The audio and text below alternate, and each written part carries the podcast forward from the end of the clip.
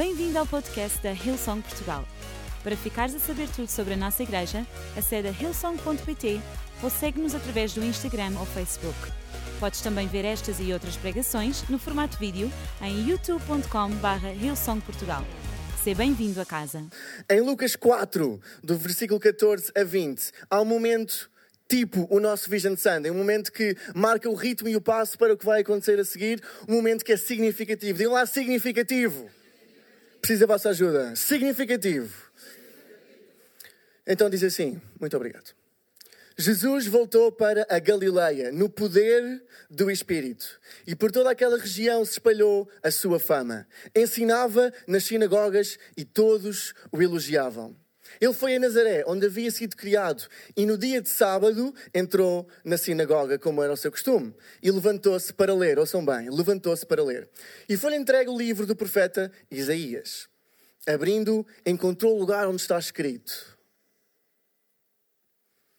O Espírito do Senhor está sobre mim porque me ungiu para pregar boas novas aos pobres. Ele me enviou para proclamar liberdade aos presos e recuperação de vista a cegos, para libertar os oprimidos e proclamar o ano da graça do Senhor.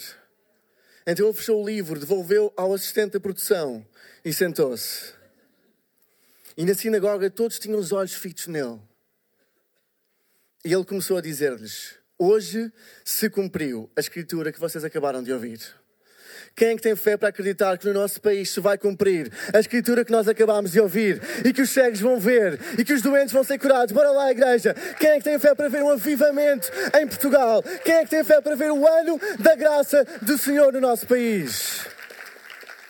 Jesus anunciou o ano da graça do Senhor. E eu gostava de continuar esse pensamento. E o título da minha mensagem é: Este é o meu ano. Digam lá a pessoa que está ao vosso lado: Este é o teu ano. A outra pessoa: Este é o meu ano. Este é o meu ano. O ano significativo do Espírito Santo, o ano da graça do Senhor, o ano de milagres, o ano de mais de Deus, o ano de milagres a acontecer na minha vida. Quem é que tem fé para acreditar nisso? O ano da graça do Senhor. Enquanto preparava esta mensagem, Rafa, tudo bem? Pedro, onde é está o Pedro? O Rafa e o Pedro vieram. Eita, cada um na sua, na sua ponta. Estão zangados? Estão? Não. Ah, seria um bocado estranho que estivessem zangados. Um, e eu estava a preparar esta mensagem e esta mensagem diz: Este é o teu ano. E este é o teu ano. 2020 não vai ser um ano como 2019. 2020 vai ser repetição do que tem sido a vossa vida até aqui. 2020 vai ser um ano significativo na vossa vida. Um ano que vai mudar o curso da vossa história, um ano que vai mudar o vosso destino. E sempre que os vejo, vocês estão sempre um lado ou outro. Não vêm à nossa igreja há muito tempo, mas eu reconheço em vocês um espírito que é desta casa. Eu sei que Deus abençoa aqueles que estão plantados na casa. E 2020 vai ser o nosso ano, o vosso ano em nome de Jesus. Este é o meu ano. Digam lá, este é o meu ano. Este é o nosso ano, enquanto igreja. Este é o ano em que vamos ver mais salvações do que já vimos até agora. Este é o ano em que vamos encher mais auditórios do que enchemos até agora. Este é o ano em que vamos ver o poder de Deus a mover-se como nunca vimos até agora. Este é o nosso ano. Amém? Então, isto acontece em Lucas 4. Uh, Jesus lê esta escritura em Isaías e proclama que chegou Ele, o ano da graça do Senhor. Assim como nós proclamamos que este ano é o ano significativo do Espírito Santo, onde vamos ver tanto a acontecer na nossa igreja. E algo muito interessante acontece a seguir. Digam lá interessante. Em Lucas 5, uh, Jesus é como se fosse tipo o, próximo passo programa de próximo espaço lá fora. O próximo passo nesta jornada de trazer o ano da graça do Senhor. E acho que, acho que seria interessante olharmos para aquele que foi o próximo passo de Jesus, depois de declarar que este era o ano de Israel, para que nós possamos aprender qual é que poderia ser o nosso próximo passo. Parece-vos bem? Então, em Lucas 5, vou ler muito rapidamente. Diz: Certo dia, Jesus estava perto do lago de Genezaré e uma multidão o comprimia de todos os lados para ouvir a palavra de Deus. Viu à beira do lago dois barcos, deixados ali por pescadores que estavam lavando as suas redes. Digam lá, lavando. Entrou num dos barcos que pertencia a Simão e pediu-lhe que o afastasse um pouco da praia. Então sentou-se e do barco ensinava ao povo. Tendo acabado de falar, disse a Simão: Vá para onde as águas são mais fundas. E a todos, lancem, digam lá, lancem as redes para a pesca. Alguns de nós estão a lavar as nossas redes demasiado cedo. Há redes que nós temos na nossa vida que Jesus está a dizer para nós lançarmos. Há influência que nós temos que Jesus está a dizer para nós lançarmos. Alguns de nós estamos, estamos a lavar as nossas redes demasiado cedo. Isto não estava nas minhas notas, mas é interessante dizer. E Simão respondeu: Mestre, esforçámos-nos a noite inteira e não pegámos nada. Mas por quem és tu que estás dizendo? Eu vou lançar as redes. Quando o fizeram, pegaram tal quantidade de peixes que as redes começaram a rasgar-se. Então fizeram sinais a seus companheiros do outro barco para viessem ajudá-los. E eles vieram e encheram ambos os barcos ao ponto de afundar. E mais tarde, Jesus chama Simão como a primeira vez que ele chama discípulos. Digam lá, chama discípulos depois de anunciar a graça do Senhor, o ano da graça, o ano em que vai ser o ano de Israel, Jesus chama discípulos. E mal sabiam eles os três anos que estavam à sua frente. Sabem quando vocês se inscrevem numa coisa e depois, não, e depois o que vai acontecer é completamente ao arrepio do que estavam à espera? Tipo, inscreveram-se no, no, no, ginásio e de repente tornam-se alterofilistas. Tipo, não estava nada à espera e aconteceu. Foi mais ou menos isso que aconteceu aos discípulos. Eles não, não faziam ideia da aventura que estava à frente deles. Eu acredito que na nossa vida nós não fazemos ideia da aventura que está à nossa frente. E logo no momento em que Jesus chama os discípulos, ele faz algo que foi uma marca do seu relacionamento com eles ao longo de três anos. Ele muda a sua mentalidade. Os discípulos que já tinham desistido de apanhar peixes, Jesus diz: Vamos lançar novamente as redes. Estão a ver isso ou não? Jesus marca o ritmo naquilo que vão ser os próximos três anos. A seguir à proclamação do ano da graça, vem a mudança no nosso interior para que possamos ver Deus a fazer algo no nosso, no nosso mundo. Quem é que sabe que não podemos esperar novos resultados se não tivermos novas atitudes? Quem é que sabe que não podemos esperar por progresso se não estivermos comprometidos com a mudança? Quem é que sabe que não podemos esperar pelo novo se não deixarmos o velho? Quem é que já tentou perder peso neste lugar? Põe lá o vosso braço no ar. Ok?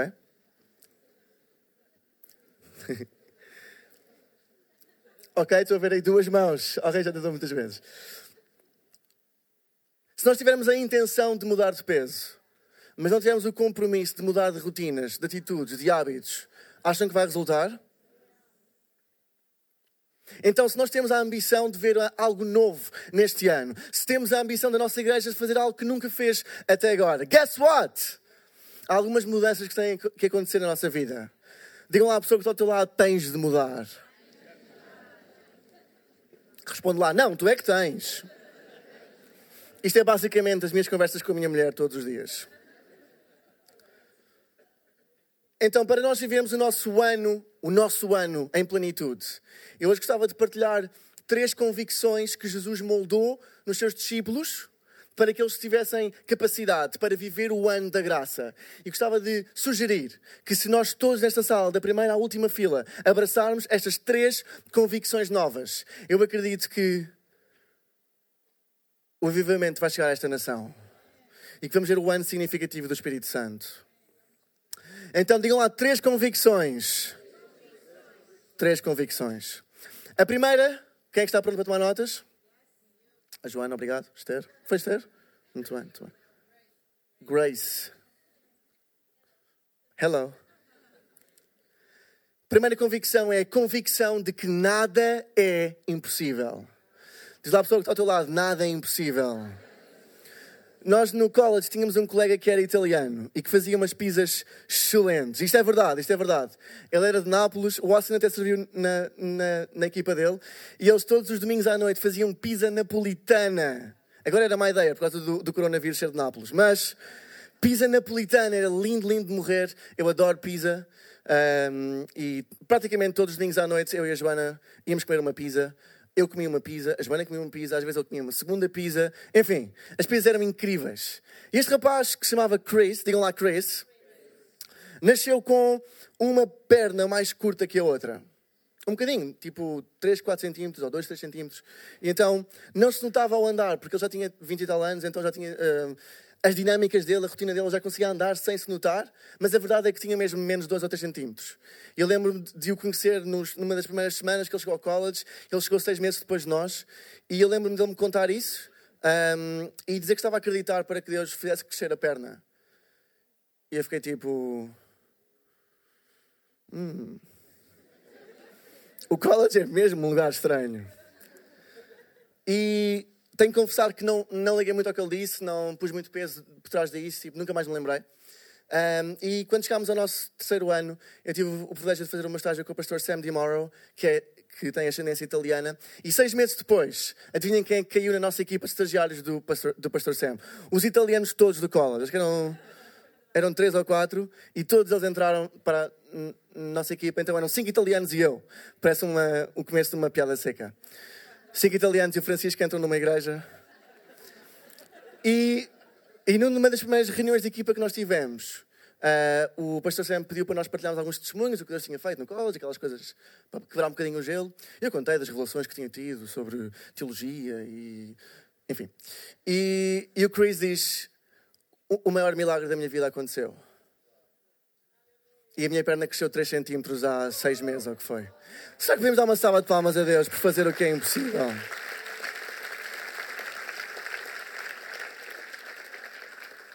E se calhar quando o pastor Mário traz tanta visão, tantos objetivos, tanta fé, tu se calhar tens uma reação como a minha, que é... Hum, aqui na Ilson é mesmo tudo doido. Mas eu queria que saísse daqui sabendo que para Deus nada é impossível. Ser cristão não é acerca de ser uma pessoa bem comportada, é acerca de acreditar no impossível. Tudo o que acontece neste lugar é impossível. Cura, onde cura não é possível pelos olhos do médico, para Deus é bem possível. Salvação na vida de pessoas que estavam completamente ao arrepio de uma vida com Deus. Deixem-me dizer-vos, para Deus é possível. Fé, ouçam bem, não é acreditar no provável, é acreditar no impossível. Eu estava a viver a minha fé com o provável. Eu estava a viver a minha fé com o possível. Eu estava a dizer, eu acredito ver Deus a mover naquilo que eu já conheço. Mas Deus quer se mover no que eu ainda não conheço. No impossível da minha vida, no impossível da tua vida, no impossível da vida da nossa igreja. Há um versículo incrível que Jesus em que, em que Jesus ensina isto aos seus discípulos. Eu gostava de vos, de vos ler em Mateus 17. Então os discípulos aproximaram-se de Jesus e perguntaram-lhe em particular: Por que é que nós não fomos capazes de expulsar aquele espírito? Eles tinham tentado expulsar um espírito de uma pessoa uns versículos antes e não tinham conseguido. E Jesus esclareceu: Ouçam bem agora. É porque não têm fé suficiente. Notem bem isto. Se tiverem fé do tamanho de um grão de mostarda, poderão dizer a este monte: muda-te daqui para além, e ele se mudará. Ouçam bem agora: e nada vos será impossível. Alguns de nós precisam de acreditar que nada nos será impossível. Alguns de nós precisam de recuperar a nossa fé e acreditar que Deus pode fazer o impossível. Há aqui pais que têm que voltar a acreditar pela salvação dos seus filhos. Há aqui casais que têm que voltar a acreditar por reconciliação no seu casamento. Há aqui pessoas que estão numa situação financeira difícil que têm de voltar a acreditar por prosperidade. Há aqui uma igreja que tem que voltar a acreditar que Deus pode trazer as multidões e salvar a nossa nação. Há um povo que tem de voltar a acreditar no impossível. Porque para Deus nada é impossível. Nós não devemos fugir das montanhas, devemos falar para as montanhas. Se nesta manhã há alguma montanha na tua vida, se nesta manhã há alguma coisa que está na tua frente, algum, algum impedimento, alguma oposição, alguma dificuldade, não é a altura de fugir, é a altura de falar à montanha, não é a altura de bater em retirada, é a altura de caminhar em frente, não é a altura de desistir, é a altura de falar à montanha. Diz à pessoa que está do lado, fala com montanhas.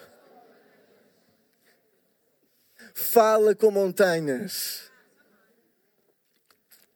Em Romanos 8,11 diz que realmente, se tem o espírito daquele que fez passar Jesus da morte para a vida, ele que o ressuscitou, também fará viver os vossos corpos mortais pelo seu espírito que habita em vós. Há aqui alguém que está cheio do Espírito Santo neste lugar. E nós que temos o Espírito Santo no nosso lugar, o mesmo Espírito que levantou Deus dos mortos, Jesus dos mortos. é o mesmo Espírito que vai fazer tudo acontecer na nossa vida. Amém? Então vamos acreditar no impossível. Primeiro ponto, convicção de que nada é impossível. Estão comigo ainda? Segunda convicção. Já agora gostava de dizer que a equipa de. Peraí, peraí, peraí, peraí, peraí, peraí. Põe no um, põe no um. Gostava de dizer que a equipa de mídia é uma equipa incrível na nossa igreja, que tem o prazer de. Tem, aturam pedidos ridículos como os meus, que sempre quer ter um quadrozinho interessante. Este quadro é incrível, é um fresco e é do momento em que Jesus, está ali ao centro, está a ler Isaías na sinagoga que eu vos li em Lucas 4. Não é lindo? Proclamando o ano da graça do Senhor. A segunda convicção é que garra é indispensável. Digam lá garra. Digam lá garra com garra. Façam lá assim. Garra, garra é indispensável. Sabem, eu joguei ténis durante 12 anos. E, e, e, e na altura tive o sonho de ser profissional de ténis. Oh, não era já, mas ok. Então, eu sou este rapaz aqui, que tem esta raquete da Major, que tem um boné. Estou com uma cara muito focada, estão a ver ou não? Não, ah, pois estão. Há várias majors. Mas eu sou este rapaz aqui do boné, ténis branco, já conheci nessa altura. Sou este aqui, este aqui. Estão a ver? Ok, acho que há outra foto também. Já. Yeah. Acabei de receber um prémio. Estou com uma cara feliz ou, ou triste? Cheia de garra. Fiquei, acho que foi em segundo ou em terceiro lugar. Estava danado. Danado. O fotógrafo... Acho que foi a minha mãe. A minha mãe está aqui ou não? A minha mãe está lá em cima com a minha filha. Está ali. Olá, mãe. Vou só palmas à minha mãe já agora, que é linda e está com a minha filha ao colo. Este é o dedo da minha mãe. Pronto, já conhecem um bocadinho de como é que é o dedo da minha mãe. Uh, eu estava danado porque eu fiquei em terceiro lugar, eu, ou segundo, já não me lembro. Eu sou super competitivo e só ficava satisfeito com o primeiro lugar. Mas eu tinha um ídolo que jogava ténis que se chama Leighton Hewitt. Quem já ouviu falar no Leighton Hewitt? Ninguém, ninguém gosta de ténis aqui, ok? Uma audiência complicada. Uh, Leighton Hewitt é um jogador de ténis americano. Ele não é o jogador mais talentoso, não é o jogador que tinha mais forma física, mas era o jogador que, era o jogador que tinha mais garra. Era um jogador que, ainda hoje, é um dos líderes de sempre. Do jogador que, depois de estar a perder por 2-0 em sets, conseguiu virar para 3-2. É um jogador cujo o jogo nunca estava acabado. Enquanto o Leighton estivesse em campo, estivesse a respirar, estivesse com a raquete na mão, nunca se sabe o que é que podia acontecer. Era um jogador cheio de garra, independentemente de estar a perder, independentemente de estar por baixo, tinha garra, celebrava, gritava, era outrageous. Será que há aqui outrageous Christians nesta sala? Será que há aqui gente cheia de garra, que pode estar a perder, que pode estar no meio das dificuldades, mas enquanto estiverem a respirar, enquanto estiverem de raquete na mão, ainda não estão fora do jogo? Então, ele é um dos líderes de, de, das maiores remontadas de sempre no ténis, que é extremamente difícil de fazer. Jogos às vezes de 5 horas. E ele conseguia virar, depois de estar a perder 2-0 para voltar a ganhar 3-2. E eu acho que garra é uma coisa que nós falamos pouco. Digam lá pouco. E eu hoje vou propor-vos uma definição para garra. Estão prontos? Que eu acho que vai aparecer atrás de mim. Se não aparecer, eu vou dizer muito devagarinho. Aparece. Então ouçam bem, digam lá, ouçam bem. Preciso da vossa ajuda. Garra é perseverança do esforço combinado com paixão por um objetivo específico de longo prazo. Garra é perseverança de esforço combinado com a paixão por um objetivo específico de longo prazo. É uma frase de Angela Lee Duckworth. E eu fiquei tão inspirado por esta definição. Sabem, Jesus não era só uma pessoa apaixonada, ela era uma pessoa determinada. Nós às vezes estamos muito confortáveis com a imagem de Jesus que andava 5 centímetros acima do chão. Tinha um halo, halo, tinha um halo. Era super querido. Mas às vezes temos dificuldade com o lado de Jesus de determinado. Com o lado de garra na vida de Jesus. Deixa-me ler-vos alguns exemplos. Em Mateus 21 diz assim: Jesus entrou no templo hum, e expulsou todos os que ali estavam a vender e a comprar. Deitou ao chão. Não, este não. Deitou ao chão as bancas dos que trocavam dinheiro e as mesas dos que vendiam pombas. E depois disse-lhes: Deus diz na Sagrada Escritura: O meu templo será declarado uma casa de oração, mas vocês tornaram-no numa caverna de ladrões. Jesus tinha garra, andava com garra, era determinado, zelava por aquilo que o Pai zelava. Será que nós zelamos por aquilo que o Pai zela? Será que há garra neste lugar? Em Mateus 4 diz que Jesus foi por toda a Galileia, ensinando nas sinagogas, pregando as boas novas, curando das enfermidades. Estou cansado só de ler. Jesus andava, curava, pregava, falava às multidões, subia ao monte, falava por horas, horas, horas, a seguir descia, curava três, quatro, cinco, seis pessoas, punha-se num barco e até o outro lado do, do lago. Quando chegava ao outro lado, estava lá mais uma multidão. E então mais uma reunião, peça das três e meia, mais uma reunião, falava, encorajava, curava, pregava, punha-se à noite e a multidão continuava lá. Então e agora? Agora vamos alimentar a multidão. E, e alimentava a multidão e no fim ainda curava pessoas, ainda ensinava aos seus discípulos. Jesus vivia determinado, vivia focado na sua missão. Há aquele focado na missão que o Pai nos entregou. Nós não estamos de férias aqui na Terra. Tenho mais notícias. Nós não estamos de férias aqui na Terra. Nós viemos em missão.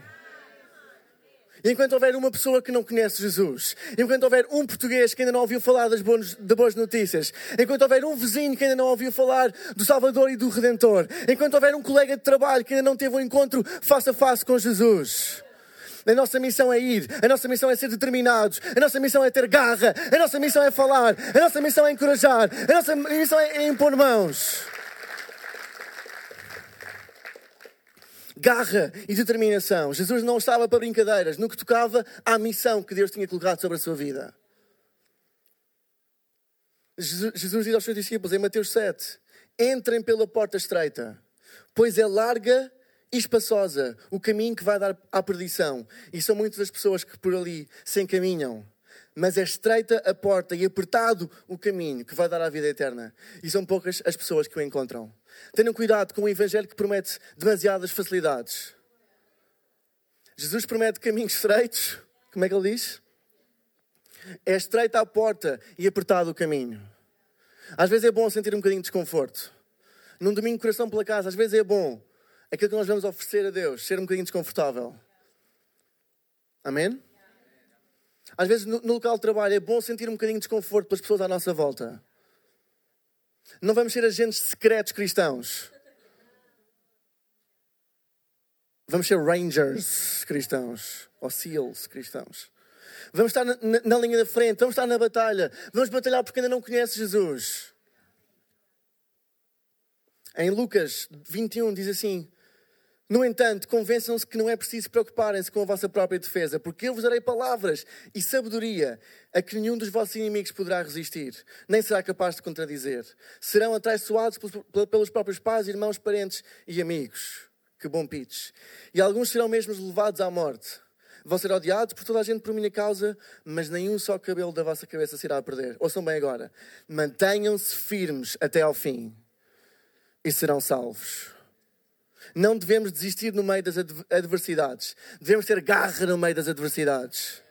Eu fiquei muito inspirado pela vida do Ruben e da Sara Barrados, nossos pastores criativos, que tiveram uma adversidade no que toca ao seu, ao seu plano de ter uma casa e de, comprar casa. E a história é deles para contar, não é minha mas fui tão inspirado pela garra que eles sempre mostraram. Pode demorar um mês, pode demorar dois meses, pode demorar seis meses, pode demorar um ano, mas nós sabemos que é esse o caminho. E enquanto soubermos que é esse o caminho, ninguém nos vai parar. Podemos dar passos pequeninos, mas vamos dar passos de fé. Podem ser pequeninos, mas vamos continuar. E eles hoje estão a começar a viver o milagre que Deus tinha para a vida deles. Garra, digam lá, garra! Admira a garra do, do pastor Mário no que toca à igreja em Portugal. Décadas a construir a igreja, décadas a levar com, com adversários, a levar com mentalidade pequena, décadas a construir, décadas a construir, quando os frutos ainda eram pequenos, mas quando a visão já era grande. Admiro a garra deste, deste tipo de pessoas, admiro a garra da minha mulher, por exemplo. Nós ensinem, nós não, não passámos por muitas dificuldades e Deus foi sempre fiel, nunca nos faltou nada.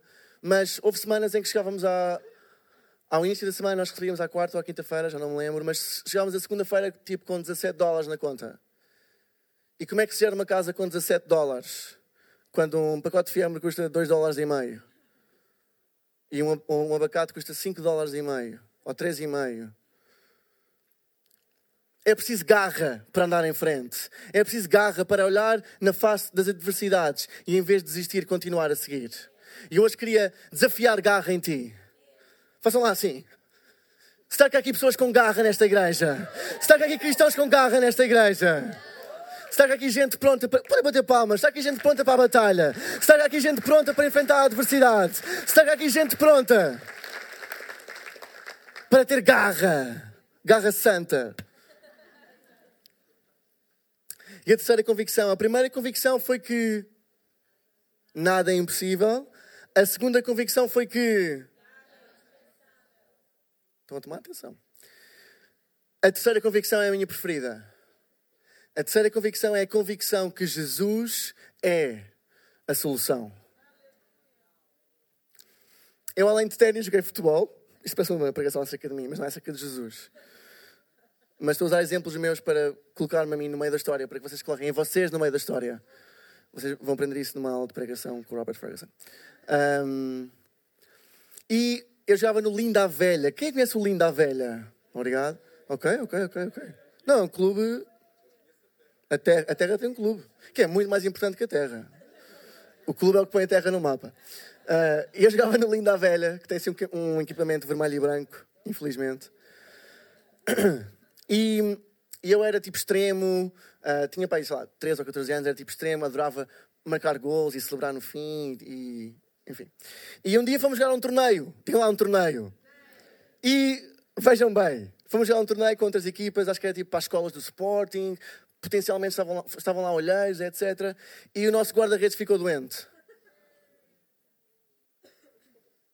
O nosso guarda-redes ficou doente. E estávamos tipo com o treinador: quem é que vai à baliza? Quem é que vai à baliza? E eu a dizer assim, ah, sou um grande guarda-redes, assim tipo, humilde como eu sou. Eu sou um grande guarda-redes, não sei o quê, não, não, não, eu, se eu fosse à baliza. Francisco! Vais ser o nosso guarda-redes para o resto do torneio. Eu, não! Eu queria marcar golos. Mas em vez de falar sobre a solução, eu tornei-me na solução. E querem saber o que aconteceu para ironia dos destinos? No fim, nós uh, perdemos na, na final do torneio, mas foi entregue o prémio de melhor guarda-redes do torneio e fui eu! Enfim. Mas o ponto é que eu estava a falar acerca da, da solução e como era tão fácil ir à baliza, era tão fácil fazer isto, era tão fácil fazer aquilo. Estava a ser um treinador de. Um treinador de. Um treinador de. Malta aí de cima não me está a responder, estão chateados comigo. Bora lá, só a parte de cima. Um treinador de. Lindos, são muito melhor que os da parte de baixo, aliás. Estava a ser um treinador de bancada. Há aqui treinadores de bancada no futebol ou não? Ok, estou a ver aqui um, estou a ver aqui um. Mas às vezes nós somos treinadores de bancada no que toca ao nosso cristianismo. Temos muitas opiniões, temos muitas ideias, temos muitas convicções acerca daquilo que a devia ser, não devia ser. Mas a minha pergunta é que se em vez de falar da solução, já experimentaste ser a solução? Uh. Jesus fez isto de uma forma que ainda hoje tem repercussões. Jesus falava muito acerca de salvação do povo, falava muito acerca daquilo que ia, ia vir, falava muito acerca de que havia um sacrifício que tinha que ser feito falava muito acerca de algo que tinha que acontecer no futuro, através da qual a humanidade pudesse ser salva para sempre. E se fosse muitos de nós que estão aqui nesta sala, comigo incluído, falava, falava, falava, falava, postava no Facebook, postava no Instagram, no TikTok. Quem tem TikTok já agora? Young and free, young and free. Hã? Mas se calhar quando chegava a altura Estávamos na bancada a dar opiniões. E hoje quero ler-vos o que é que Jesus fez no que toca ao momento mais importante da história da humanidade. Em João 19 diz assim: Por fim, Pilatos entregou-lhes Jesus para ser crucificado. E eles levaram Jesus. E ele, carregando ele próprio a cruz, carregando ele próprio a cruz, saiu em direção a um lugar chamado Caveira, que em língua hebraica se diz Gólgota. E foi ali que o pregaram na cruz e crucificaram com ele outros dois homens, um à esquerda e outro à direita. Mais à frente diz: Depois disto, como Jesus sabia que a sua obra tinha chegado ao fim, perseverante, exclamou para se cumprir o que diz na Sagrada Escritura: Tenho sede. Provou do vinagre e disse então: Tudo está cumprido. Depois inclinou a sua cabeça e morreu. E sabem, foi Deus ter se tornado na solução que nos permite a mim e a ti ter uma vida eterna com Deus. Deus não, Jesus não só falou acerca da solução, ele tornou-se na solução. Ele deu o passo de fé de se tornar na solução para o maior problema e dificuldade da história da humanidade. Eu gostava de convidar a banda para subir. Jesus fez o que mais ninguém podia fazer. E sabem, na minha e na tua vida há nós, há dificuldades, há problemas que só Jesus pode resolver. Na nossa vida há dificuldades, há problemas, há ausência de respostas que só Deus pode responder. Só Jesus, Jesus pode fazer. Jesus que deu a, mim, a sua vida por mim e por ti. Já ouviste falar dele? Já ouviste falar de Jesus? Já ouviste falar do meu rei?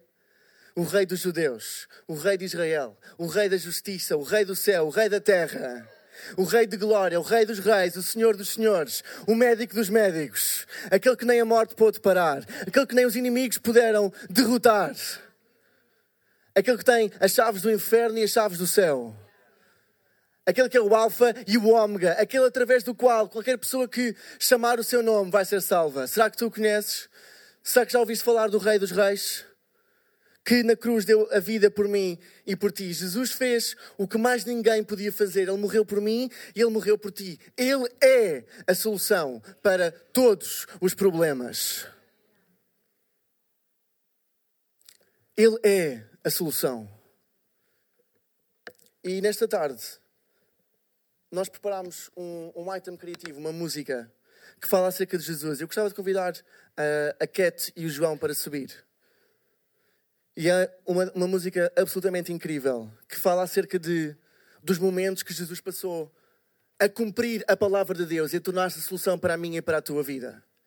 E eu gostava que neste momento abrisses o teu coração lesses e ouvisses a letra desta música e deixasses que ministrasse à tua vida.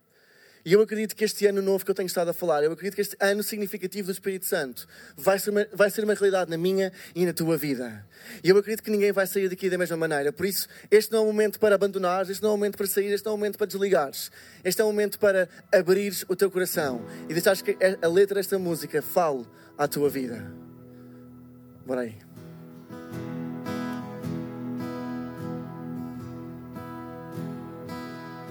the grove when your cup seemed too much.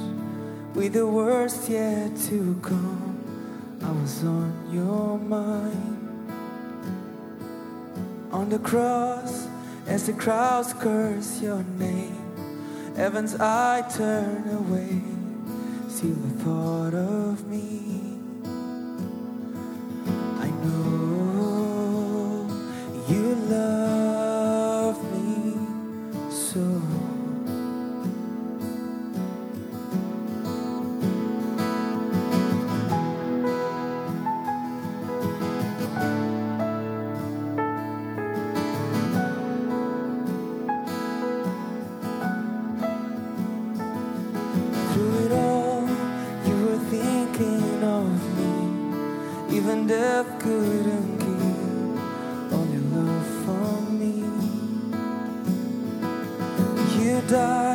so that I could have life.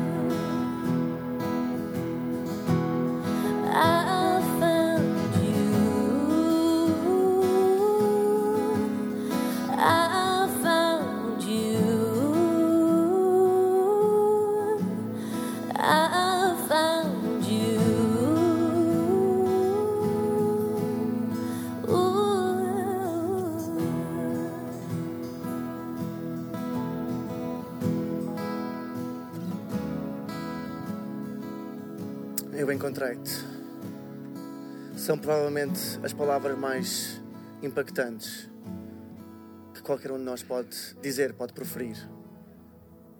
Confessarmos com o nosso coração, confessarmos com a nossa boca e acreditarmos com o nosso coração que encontramos o Rei dos Reis, que encontramos o Salvador do mundo, que encontramos o médico dos médicos, que encontramos o centro da civilização ocidental, que, que encontramos